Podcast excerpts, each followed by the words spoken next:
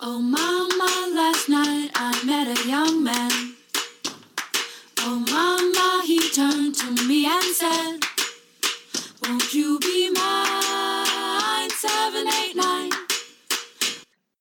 Hola, esto es Baby You Can Handle This, un espacio que surgió con la intención de discutir entre amigas los temas más comunes de la vida. Yo soy Ara Isidro. Yo soy Ale Castellanos. Y yo, Malu Castellanos. Y durante 30 minutos vamos a platicar de los temas que más nos intrigan y nos dan curiosidad. Hola. Hola. Hola chicas, ¿cómo andan? Muy bien, ¿y tú? Súper emocionada. Uh, es la primera vez que estamos Sí. haciendo esto. De la otra forma, porque ahorita estamos grabando, a, este, Luisa y yo desde México y Ara es la primera vez que está grabando desde Netherlands. Eh, ahora ya sé lo que se siente, Ale. ¿Ves? Se siente raro. Es, ¿Qué es- es diferente, sí. Es diferente, sí. Creo que te- ya vamos a tener que empezar a hacer nuestros capítulos separadas, entonces está, va a estar como Va a curioso. ser una nueva dinámica. Como que ahorita Ale y yo estamos, sí estamos juntas en México, pero... Y también la diferencia de horario, hay que... Adaptarnos. Tenemos que coordinar un horario en el que Ale y yo podamos beber cerveza porque ahorita estamos tomando café. No es It's not that fun. Güey, debería- es un domingo de brunch. Sí, Mimosas totalmente. Sí. Bueno, este, el, el tema de esta quincena, se podría decir, estamos muy emocionadas porque pues es nuestro último episodio del año, ya acabó el 2019, o sea, como que se avecinan todos estos reencuentros. A mí, les voy a confesar un, un placer culposo que tengo muy, muy cabrón. Me encantan los reencuentros, o sea, casi como el conteo de las mejores canciones del año, las mejores películas del año, los memes más graciosos del año. Me encantan. Pero no nada más termina un año, termina una década. Entonces va a haber mil conteos de cosas de la década y del año y estoy súper emocionada por ver todo así de cuál es la mejor canción de la década, cuál es la mejor canción de la década o la película. Entonces me emociona mucho. Pero creo que también el final del año Y de la nos, década. nos hace reflexionar mucho en qué hemos hecho, o sea, qué hemos hecho la- el último año, qué hemos hecho la última década, cómo hemos cambiado, o sea, pensemos, ¿no? En la última década pasamos de los 20 a los 30, simple as that. Creo que ha Y sido el mayor cambio que hemos tenido, o sea, la mayor evolución que hemos tenido las tres y probablemente cualquier persona entre los 20 y los 30 es cuando defines tu personalidad, carácter, etcétera, etcétera. Entonces, sí está muy interesante Sí. ver esto. Porque hace 10 años, ahora ya estábamos en la universidad. Yo también, juntas, o y sea, tú estabas en la universidad. todavía no salíamos. No, yo creo que el mayor cambio es este, o sea, pasar de joven adulto estudiando en la universidad Exacto. a full-time adult. O sea, ya eres un adulto. Esto de adulting está cañón. Exactamente. Está Entonces, ya, o sea, ya no podemos así como, me siento mal, mami, llévame al doctor. Pues no, güey. O sea, Ya me siento al mal, doctor, búscate un Sí. doctor y ve tú solo. ¿Me Terminas en la farmacia de la, que sea. El ahorro, güey. Es la O- primera vez, vienes sola. No, ya soy o lo clásico de, me encanta de, ¿cuáles son tus síntomas? Y antes como que tu mamá era de, bueno, le duele aquí. Y ahora cuando te preguntan es como, ¿y toses flemas? No sé, guácala, no quiero, what? Entonces como que haces ese cambio. Entonces me llama mucho la atención este tema y creo que es una súper buena forma de, terminar de el año. terminar el año, De acuerdo. hablar de miedos. Los miedos cambian, también como creces y como cambias, tus miedos van cambiando y van evolucionando a la etapa en la que vives. Entonces creo que para terminar el año y para empezar a pensar en nuestros 2020, propósitos de 2020, de la nueva-. Década, exacto, reflexionemos sobre nuestros miedos. Sí, creo que es una excelente etapa para poder como hacer el recuento de los años, o no de los años per se, Pero pero, sí. mirando al, al futuro, ¿no? O sea, Claro. Creo que es súper cliché, yo no he sido tan así durante los últimos años, creo que ni siquiera le he tomado tanto como valor a la Navidad o al Año Nuevo, pero este año, bueno, como lo saben, igual para las tres fue grande, ¿no? De, de muchos cambios. Está padre, pero también hay muchos miedos que, que salen eh, a flote, que a lo mejor no todo el tiempo estamos conscientes de ellos, pero es bueno como prepararnos, hacernos conscientes y a lo mejor eso nos va a ayudar a evitar pues sentirnos inseguras o no sé, nos va a ayudar el próximo Claro. año. Claro. Entonces Total. me encanta, me encanta este tema. Uh, Pues vamos a empezar. Vamos a empezar. Entonces tenemos unas preguntitas que nos queremos hacer. Una, pues ¿a qué le tenemos miedo? ¿A qué le tienes miedo, Luisa? Eh, yo creo que, que dividir los, los miedos porque justo estábamos platicando eh, en preparación para esto y creo que habrá personas que te digan, güey, mi mayor miedo es a las alturas, o mi mayor miedo es el agua, o le tengo miedo a co- como cosas así, a volar, exacto, a los aviones. Yo no puedo estar como consciente de que tenga una fobia como tal. O sea, se- eventualmente los insectos no me encantan, pero no me paralizan. O sea, sí es como, hace como un par de semanas vi una araña y le hablé a un vecino así de, güey, ven a matar una araña, porfa. O sea, si hubiera estado sola, pues me hubiera lanzado a matar a la araña. Me explico, igual y gritaba o algo así. De lo que tengo, podría ser un miedo, no estoy 100% segura, pero no me gustan los juegos mecánicos. No sé si sea un miedo. Si sea como una fobia, no me gustan, no los disfruto. Cuando la gente es como vamos a Six Flags y yo vayan y luego vamos por unas cheves y a comer si quieren, los alcanzo a donde vayan.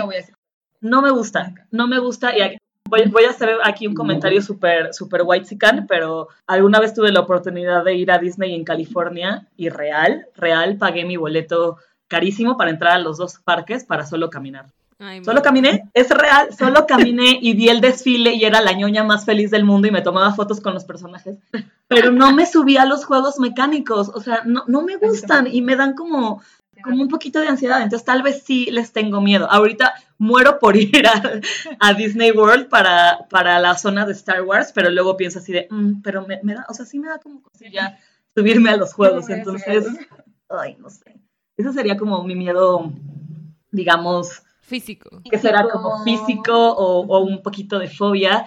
Y ya si nos vamos a miedos existenciales, pues un montón, ¿no? O sea, yo creo que ahorita como surja la plática los vamos a comentar, pero creo que el mayor miedo que tengo ahorita es el de no ser feliz, vivir mi vida porque la tengo que vivir y ya. El despertar, ir a trabajar porque tengo que hacerlo y estar sentada en una silla porque tengo que hacerlo y no disfrutar de mi rutina, o sea, simplemente tener una rutina porque tengo que vivir y, y porque así es mi vida, me da mucho pánico. O sea, me da mucho pánico sufrir y no disfrutar lo que estoy haciendo, lo que sea. O sea, que no sea como, "Mm, me voy a dormir una siesta y la voy a disfrutar, sino tengo que dormir una siesta porque tengo que dormirla. O sea, ese tipo de cosas, o sea, el hecho de que se vuelva la rutina tan estilo zombie, no disfrutar, no es disfrutar mi vida tal cual, sino decir, güey, ¿por qué estoy viviendo? Odio mi vida y detesto lo que estoy haciendo. Eso me da Sí, muchísimo pánico. ¿Tú, Ana? ¿A qué le tienes miedo? Uf, bueno, ahorita que dijeron que, que me hizo sentido dividirlo como en la parte física, creo que a mí me da miedo accidentarme o que algo me pase porque soy torpe. Entonces eso evita, porque soy torpe, güey, entonces eso evita que, por ejemplo, maneje autos Sí. o bicis, por ejemplo, ¿no? Y, y no es porque, gracias a Dios, ¿verdad? No he tenido la necesidad de ni manejar un auto, ni una bici, ni nada para moverme. Pero justo ahorita he estado expuesta como a esos puntos en que el transporte público es súper caro, entonces voy a tener que agarrar la bici, sí o sí. Entonces, bueno, pero eso es como un miedo que siempre lo he tenido como ahí relegado. En algún momento fue la soledad, ¿no? No sabía estar sola, terminaban, me daban como mini ataques de pánico o sí, de ansiedad, porque no podía estar sola hasta que disfruté como la manera de decir, puta, es un domingo para mí, estoy haciendo lo que yo quiero y me voy a tomar un café yo sola y me voy a comer el pastel más rico, o no sé, o sea, como cosas para mí. Y hoy en día, creo que obviamente por el tema en el que estoy viviendo, lo que más me da miedo es enfrentarme a lo que no conozco. Y en esta Total. nueva vida, nueva cultura, lo que sea, pues no conozco un chingo de cosas. Entonces, pues hace que, que- que este tema eh, sea como súper intenso hoy, pero en general es saber si, si lo voy a hacer bien o no. Es como puta, me da ansiedad, ¿no? Sí.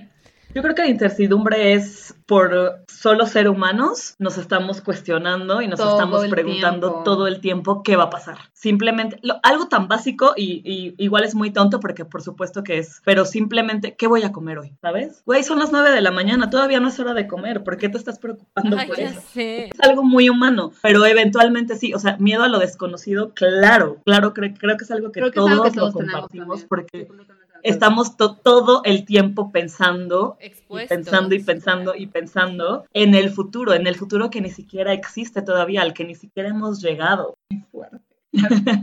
Yo le tengo fobia absoluta a las cucarachas.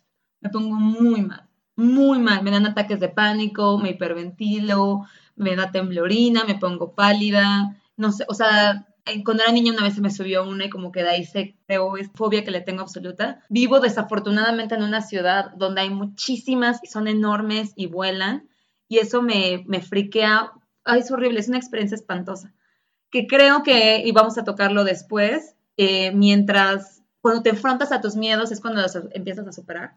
Yo antes, cuando vivía con mis papás, mi mamá tenía que hacer todo. Ahora yo, aunque están los puedo, ya que están muertas, las puedo sacar. O sea, Tan solo de hablar de ellos, a mí me da mucha ansiedad. Ese es el físico, pues. El más existencial para mí, yo diría, que es un poquito de lo que dijeron las dos. A mí sí me sigue dando miedo estar sola, pero me, me da más miedo como morir sola, que nadie sepa por- de mí, o sea, cómo morí, a nadie le importe, por qué me, me fui, ¿sabes? O sea, creo que es igual algo más como humano que todo el mundo se quiere ir dejando una huella, dejando un legado, pero a mí sí, sí me da miedo morir sola, que nadie sepa qué me pasó, que nada más se encuentre en mi cuerpo y ya, ¿sabes? Así, putrefacto. No, ¿Sabes sí me da mucho miedo. Fíjate que en preparación a este capítulo he hecho un pequeño censo y cuando veo a las personas les pregunto ¿Cuál es tu ¿cuál mayor miedo? tu mayor- Real, real. Sí, No te, ligera. no te miento que la mayoría de la gente, tal vez 80-90%, soledad. dicen que es la soledad. Y Pero es que los humanos somos seres sociables. yo creo que e- es un miedo y eventual. Creo que Ara dijo que fue su miedo en algún momento, Ale dice que es su miedo ahorita. Yo creo que es un miedo muy presente en todos nosotros. No te voy a decir que a mí no me da miedo. Claro que me da pánico la soledad, porque conforme creces, también es mucho más complicado. O sea, te haces más difícil. Y O la sea- soledad se transforma, es algo diferente, porque tener muchos amigos. Y es seguir totalmente-. Eso es Es clave. totalmente mi sensación ahorita, es lo que justo, justo para allá iba, que yo creo que ahorita tengo una gran fortuna de que la mayoría de mi círculo está soltero. Y entonces está increíble, está súper divertido porque fiesteamos todos juntos y hacemos planes juntos y está poca madre. Pero también sé que no tenemos 20 años en que tus amigos solteros van a estar ahí. Siempre vas a tener un grupito de amigos solteros. O sea, ahorita creces y te vas dando, o sea, la gente ya se compromete más. Estamos en la edad en que se compromete o están en cosas como mucho más serias. Por ejemplo, aquí voy a hacer ahí como un, a ponerme un poquito sentimental. Para mí sí fue como, güey, ahora se va a ir. Y entonces Sí. cuando yo salgo con puras niñas, mi primera invitada tiene que ser ella, porque ella es la que rompe el hielo, ella es la outgoing.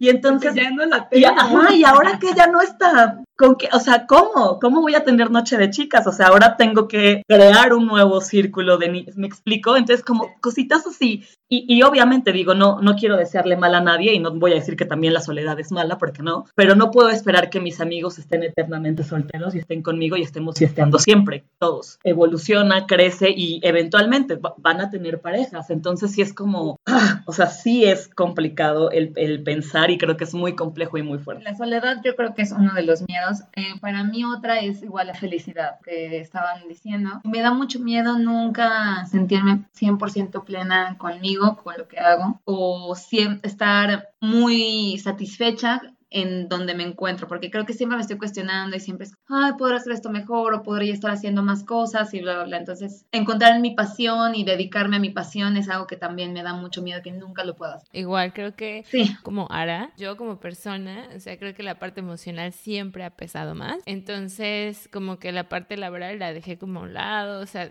todo salía como paso a paso, entonces no me preocupaba tanto. Pero ahorita lo que dice Ale, a mí también me queda como súper en la mente, o sea, es como, güey, voy a encontrar realmente eso que digo, puta, me encanta, o, Claro. o el, güey, amo mi trabajo, todavía no sé, y me da miedillo Sí. no encontrarlo, porque es como, mm, ok, Claro. me encanta, pero ¿is it enough? Or maybe, o sea, también somos nosotras. Digo, no sabemos, ¿no? Es como, Claro, o encuentro un trabajo que me dé lo mínimo, o sea, me dé para vivir y yo vivo, mi vida es mi, mi vida fuera del trabajo es mi prioridad, que también está bien, o sea, es una, es una conversación diferente. Y de aquí, como decíamos, ha pasado una década, en esa década hemos cambiado mucho, hemos tomado muchos riesgos, nuestros miedos han evolucionado, ahorita ya son mucho más existenciales. Yo no creo que hace 10 años pensábamos, tengo miedo a quedarme sola, Claro. o tengo miedo a la felicidad, tengo miedo a encontrar una pasión, porque era como, de, íbamos como la vida nos mandaba. Claro. ¿no? Pero ahorita, ¿qué, ¿cuál será el, el mayor riesgo que han tomado? ¿Cómo Vale. decidieron hacerlo también? Ay, ay, ay. Bueno, es algo que la verdad a mí, digo, este capítulo en, en- en especial por esa pregunta me, me cuesta un poco más de trabajo. Sí.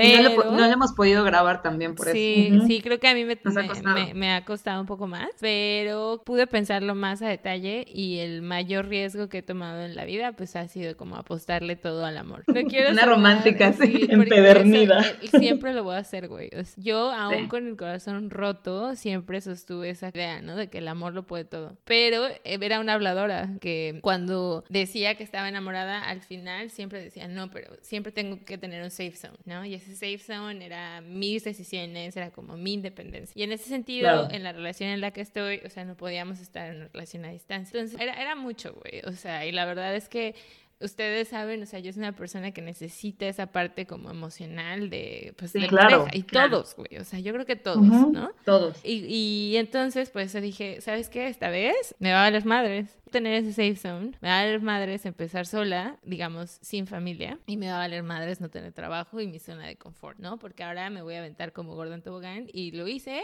Y ese creo que sí ha sido como el mayor riesgo, ¿no?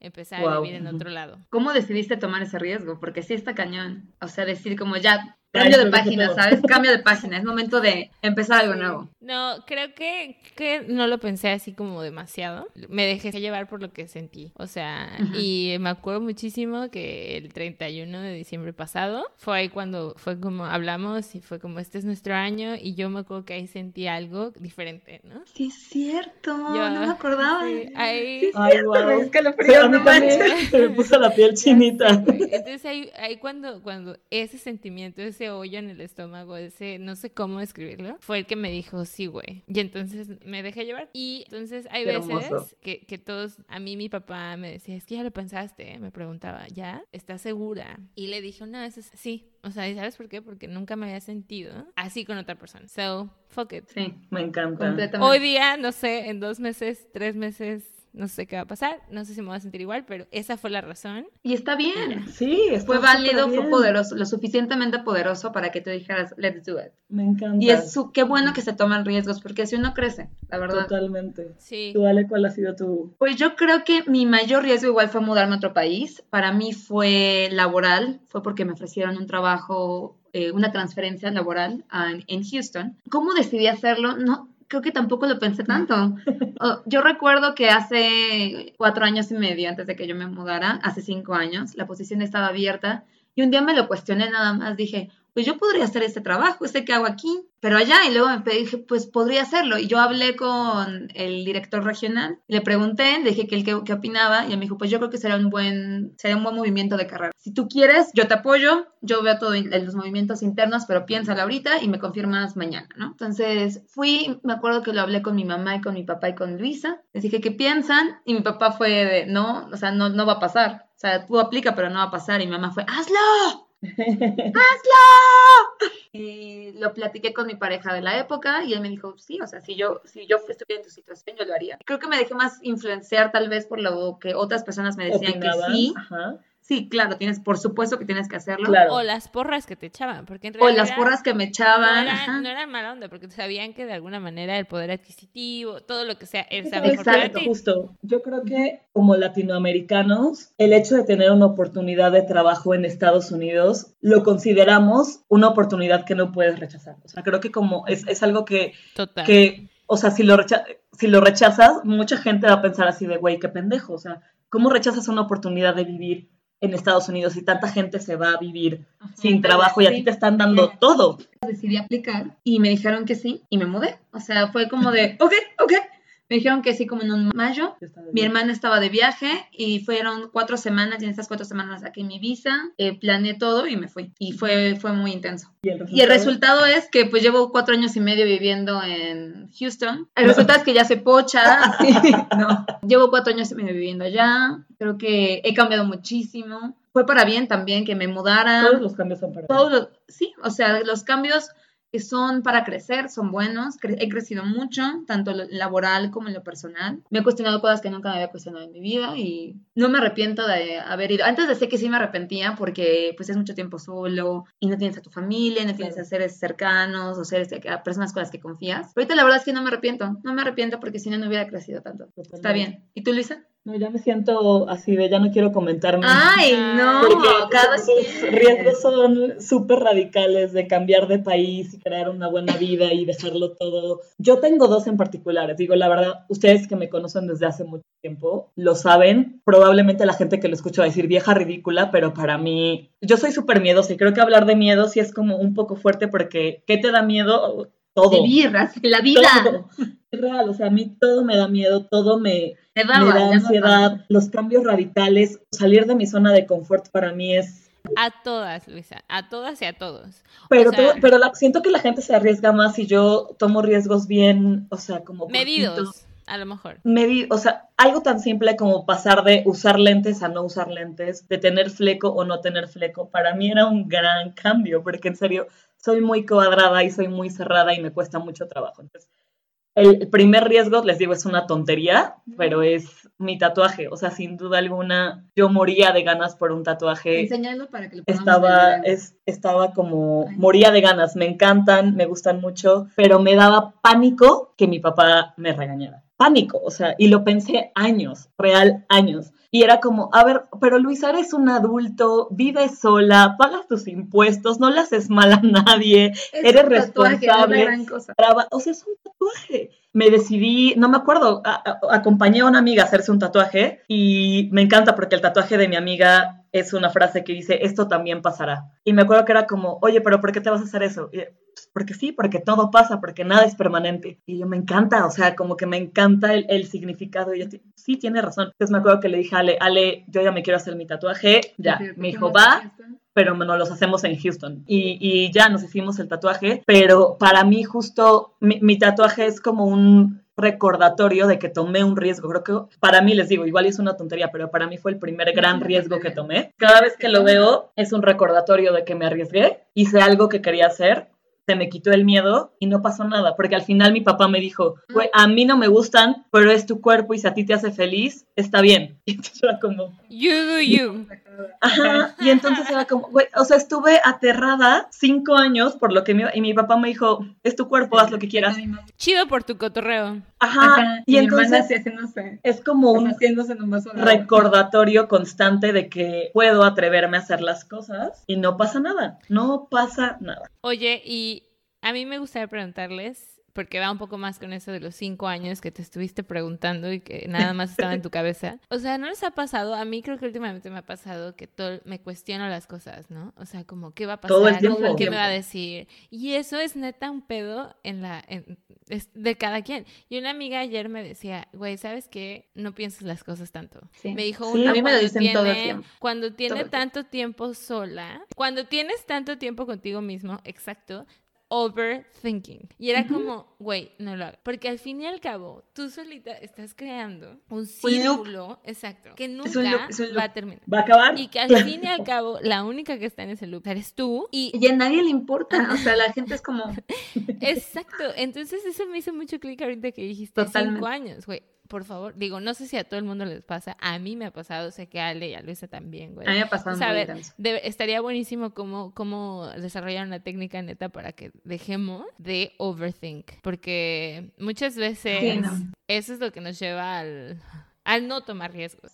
A ver, entonces, digo, ya que hablamos así de, de ciertos miedos que superamos un poquito, el riesgo que tomamos, creo que yo soy, al igual que lo platicamos en el capítulo de confianza, la forma de superar un miedo, pues es arriesgándote y que la vida te lo pone, ¿no? O sea, en el caso de, de a ti y de Ara, pues la vida les puso así de, ¿te vas o te quedas? ¿Te vas o te quedas? Y entonces decidieron irse y ¿cómo, cómo superas el miedo? Pues viviéndolo, o sea, no hay de otra, no hay de otra. Te puedes quedar en tu zona de confort y, y listo, pero ¿qué miedo sienten que no han logrado superar? Yo creo que ya lo comentamos un poco y es esta parte de no encontrar, es, es un mix entre lo que ya ustedes dijeron, es como no encontrar la felicidad, pero para mí es el tema de pareja, de familia, de trabajo, pues sí, en un lado ya estoy bien, pero qué tal que eso, uno, nada es Claro. está, entonces o sea, es como no encontrar una pasión en lo que digas de mi trabajo, por ejemplo, en lo que yo puedo dejar, que es lo que dijo Ale, ¿no? En qué legado puedo dejar, pero a lo mejor en, en algo que pueda haber material, ¿no? Y que eso diga que sea mi trabajo. Eso para mí es lo que siento que es un miedo que he tenido constante y no he logrado superar. espero poderlo superar y eh, en, algún, en unos Creo que 10 estar años. consciente, creo que estar consciente es un gran paso. Yo también. Sí, y que en primer 10 paso. años nos veamos y digamos, güey, o sea... Ay, pues vamos a escuchar este En 10 años vamos a escuchar este episodio y vamos a ver cuánto hemos y, avanzado. cuál- y vamos a En tener miedos cuarentonas. completamente diferentes. En cuarentona. En cuarentonas. Que va a estar padrísimo. güey. Sí. Sí, claro. ¿Tú, Luisi? ¿Qué miedo no has logrado superar? Yo creo que, y está un poco ligado a, a mi timidez y a, y a nuestro capítulo de confianza, yo creo que un miedo que tengo constante es el del rechazo, en lo que también, sea, ¿eh? En, términos sí, sí. personales, en términos laborales, ahorita que estoy como en búsqueda de trabajo, me da mucha ansiedad, o sea, buscar trabajo es un gran miedo, pero sí, miedo al rechazo, o sea, creo que justo porque yo estoy en búsqueda de todo, de la felicidad, del amor, del trabajo, de... Todas. Entonces, ajá, entonces el, el miedo al rechazo me da mucho miedo. O sea, me da mucho miedo que eh, en términos de, de amor, que los güeyes crean que soy muy intensa o que los güeyes crean que estoy muy urgida. En términos del trabajo, de trabajo me da miedo que la gente piense que no soy suficiente o que, o sea, que no soy suficiente o que no soy lo O suficientemente que del trabajo no te hablen por eso, porque eres, es no, it's Exacto. not enough. Exacto. Ajá. Entonces, Sí, no, eso me da mucho miedo. O sea, el miedo Sí. al rechazo es horrible y es algo que tengo de desde siempre y lo platicamos en el Sí, capítulo no. de confianza, ¿no? O sea, antes tenía miedo al rechazo por otras cosas, ahorita es así y sí me da mucha mucha ansiedad. Sí, no. No lo había pensado de esa forma, como tú lo dices ahorita, pero creo que igual el mío es la el miedo al rechazo. Lo hemos- yo lo he platicado en muchos, muchos capítulos. Yo llevo muchos años trabajando en el mismo lugar, haciendo lo mismo, en el mismo rol, muy parecido. Y me da mucho miedo no es poder hacer algo diferente. O sea, quedarme estancada en lo mismo y pensar que esto es lo único que puedo hacer que se- o, que me, o que me rechacen de otros lados porque es que no, tú ya estás como en, en, en una caja. Exacto, Ajá. estás en una caja. Sí, es el miedo al rechazo, o sea, neta, el miedo al rechazo creo que también es algo que no he podido superar, o sea, que me no tener amigos porque creen que soy eh, no lo suficientemente divertida o simpática o lo que sea, no poder buscar otro trabajo porque no tengo el skill set, saber que yo no soy suficiente o pensar que yo no soy suficiente, todo eso me sigue dando mucho más miedo. Yo quisiera cerrar este punto con una cosa que Luisa lo ha dicho, creo que nosotras también lo hemos dicho en algún punto, pero como decía Luisa, en la búsqueda de trabajo es cuando te tienes que cuestionar, ¿no? Que realmente qué es lo que quieres, para qué eres buena y ¿Qué qué, es lo sabes que te falta, ¿no? Ujú. O sea, no es como soy ingeniera química, nobody cares. O sea, Sí, porque total. tú puedes ser ingeniera química y no saber hacer nada, güey. O sea, Claro. el pedo es Absoluto. que, ¿cómo te estás vendiendo? ¿No? Eso es como algo súper importante. Y no puedes vender algo si tú no te la crees. Entonces a mí me decía como Luisa, siempre decía como, güey, es que yo tengo a mis porristas, la madre, ¿no? O sea, mis amigos y ellos me dicen. Y, y Ale y yo pasamos por lo mismo. Pero Sí. eh, justo mi novio me dijo como, dude, créetela. Tú hiciste eso. Total. Güey, o sea, este es como mi mensaje y con eso quiero cerrar. Es como, no necesitamos, a- no deberíamos necesitar a alguien más que nos dijera, créetela. You did it. totalmente. Créetela. sí, alguien, sí. Va, alguien va a creer en ti. Y si nadie te llama, güey, Find your own route, o sea, Exacto. find your own chances. es como, no se acaba ahí. No. ¿Sabes?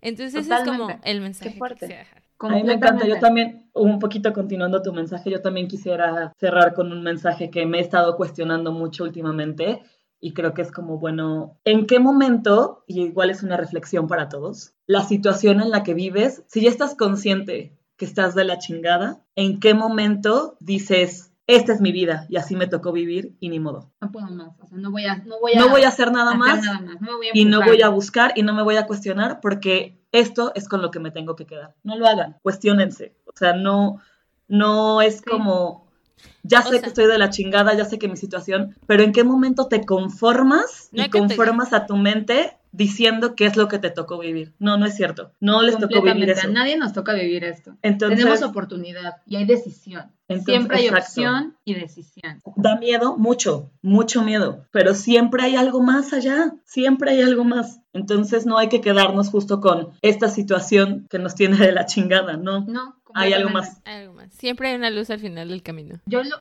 con lo que me quiero ir es, con todo lo que dejamos ahorita, creo que han sido cosas que nos han funcionado para cambiar de página, decir, ok, tengo que cambiar un poquito, tengo que eh, tomar una decisión, sí o no. A mí lo que me ha servido mucho, y se lo comenté ahora en algún punto, es que tuve que yo escribir cartas para unos chicos de mi equipo de recomendación Y ahí escribí todos los proyectos en los que ellos trabajaron, en los que yo trabajé, para justificar que ellos podían entrar a una universidad top etcétera. Y le dije que a mí me sirvió mucho porque cada vez que leía era como de yo hice todo eso. O sea, yo me senté con ellos para hacerlo, lo hicimos como un equipo. Muchas de las veces cuando ellos estaban afuera, yo tenía que terminar haciendo las cosas, etcétera. Y me sirvió mucho para saber, yo puedo, o sea, yo valgo todo esto. ¿Qué sé hacer? Sé hacer todo, ¿eh? una lista de cosas Claro. puntuales como proyecto, solución, resultados, ¿no? Algo medible. Para ti, Luisa, o para Ara, que están en la búsqueda de trabajo, creo que pueden hacerlo como un ejercicio Totalmente. para autogenerarse confianza, porque desde que yo hice ese ejercicio cambió muchísimo mi forma en la cual yo me veo como profesionista y soy muchísimo más segura. Y la forma en que yo me presento también ha cambiado mucho en la compañía. Antes era como solamente me sentaba y era una doer. Ahora es como de, siento que tengo mucho más liderazgo, pero no ha, ha sido mucho por cómo yo me veo y cómo yo me he vendido. Entonces yo les pediría, si lo quieren hacer, antes de que acabe el año, siéntense y escríbanse una carta, no una carta, pero algo donde puedan poner exactamente todo lo que ustedes han hecho. ¿Qué es lo que han hecho? Los resultados que ha dado, cómo han contribuido. Y no tiene que ser 100% en lo laboral, puede ser en su vida personal también. Porque no siempre te- necesitamos tener porristas, porque igual las porristas no saben los detalles de lo que hicimos. Claro. Los únicos que saben los detalles somos nosotros. Entonces, háganlo y usen ese material para su currículum o usen ese material para pensar qué es lo que yo en realidad sé hacer, qué es lo que yo en realidad disfruto hacer, qué es lo que quiero hacer un poquito más, qué me hace falta desarrollar. ¿Quiero desarrollar esta área? Sí o no, porque también puede ser la respuesta no. ¿Quiero aprender a hacer este, ecuaciones diferenciales súper complicadas? No. sí o no, o sea, pero es algo que háganlo para que el siguiente año sepan exactamente el siguiente move. Claro, ayudarnos un poquito a, a balancear esa inseguridad, ¿no? Eh, eso creo que hay demasiado que cortar. eh, ojalá podamos hacer algún, sí. al- algún capítulo de esto. Pero Sí. en general, en general de, de miedos, güey, cuéntenos cuáles son sus miedos. Sí. Digo, podemos enfocarlo, podemos enfocarlo más hacia qué, qué piensas. Primero es como lo que hicimos nosotras, una reflexión de que hemos cambiado, porque siempre es bueno decir, güey, Claro, hace y- 10 años estaba en otro punto. Hoy, Totalmente. aplaudírmelo y decir, good. Y ahora Ya cambié, como- ya crecí. Exacto. Y segundo paso es, ¿cuáles son los miedos que me han prevenido ir al siguiente paso a lo mejor? Exacto. Sean conscientes, muchachos. conscientes. Sean conscientes. Solo contéstenos estas preguntas y igual las dejamos en el Instagram. ¿A qué le tienen miedo y cuál es el ma- mayor riesgo que han tomado? Y de ahí podemos tomar más material para hacer otro episodio. Para compartir. Y si tienen algún tip, Totalmente. algo que nosotros no mencionamos, que por supuesto estamos en el journey, díganos y estamos felices de hacer otro episodio. Muchas gracias por escucharnos este 2019. Sí, muchas gracias a todos. Feliz, Feliz- Navidad, feliz año. Feliz 2020. Mucha abundancia, paz y luz para todos ustedes en Muchas esta nueva década. Y también hay que darnos esto de las porristas y ser nuestras propias porristas. O sea, creo que hay que recordar que para nosotras un milestone en este 2019 fue haber dicho lo que dijimos que íbamos a hacer en la cena de Navidad y que a lo mejor yo no voy a estar en esta cena de Navidad y voy a llorar. Pero eh, fue el poder lanzar este podcast, Sí. empezar este Total. proyecto. Eh, Dejar de quejarnos y empezar a actuar. Dejar de quejarnos y empezar a actuar. Entonces, la- las felicito aquí, ¿no? Eh, en vivo y en directo. Sí. Porque Felicidades, manas. no ha sido fácil, pero estamos muy contentas y esperamos que, que, a usted- que a ustedes, a todos los que nos escuchan, pues les siga gustando, ¿no? Y, y lo, lo mejor Y les agradecemos 2020. mucho que nos escu- eh, hayan escuchado este 2019. En los pocos episodios que tuvimos nos logramos expresar mucho, nos están empezando a conocer. Hemos preguntado a las personas que nos escuchan, que son nuestros amigos, qué opinan y al parecer les está gustando y nos da Sí. mucho orgullo Mucha saber felicidad. que la gente conecta con nuestras ideas o que a veces han pensado algo similar. Entonces, vienen mucho, mucho contenido que estamos planeando para el 2020. Estamos súper, súper emocionadas. Ténganos paciencia. Ya empezamos a mejorar algunas de las cosas. Sí, es un totalmente. aprendizaje, Es un proceso. es un proceso. Promocionenos, escúchenos y muchas gracias. Muchas gracias. Feliz Navidad, feliz año, feliz 2020. Las quiero. Ay, las quiero, los quiero mucho. Bye. Los quiero. Bye. Bye.